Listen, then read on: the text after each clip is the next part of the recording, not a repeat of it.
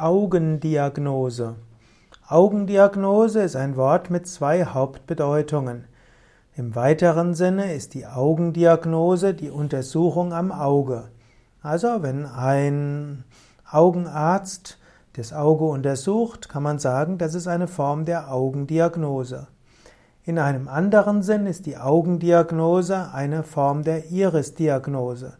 Die Iris-Diagnose betrachtet insbesondere die Iris, also die Regenbogenhaut, und die Augendiagnose geht dann noch weiter und bezieht den Rest des Auges in die Diagnose mit ein.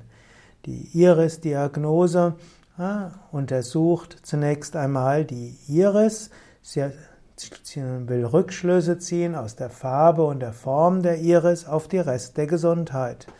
Und in der Augendiagnose kann man dann auch noch die Lederhaut und die Anhangsorgane des Auges anschauen, also zum Beispiel die Augenlider.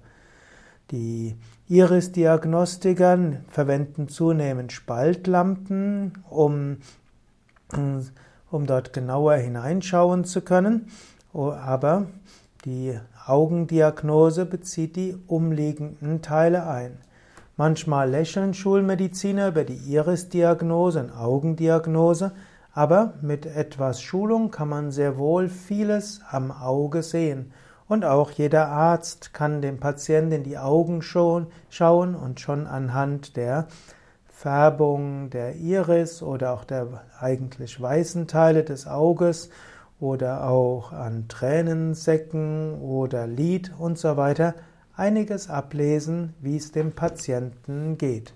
Also aus der, den Augen etwas Rückschlüsse ziehen auf die Gesundheit des Körpers ist eben eine Form der Augendiagnose. Die andere Form der Augendiagnose heißt, die Augen zu diagnostizieren, etwaige Augenerkrankungen festzustellen.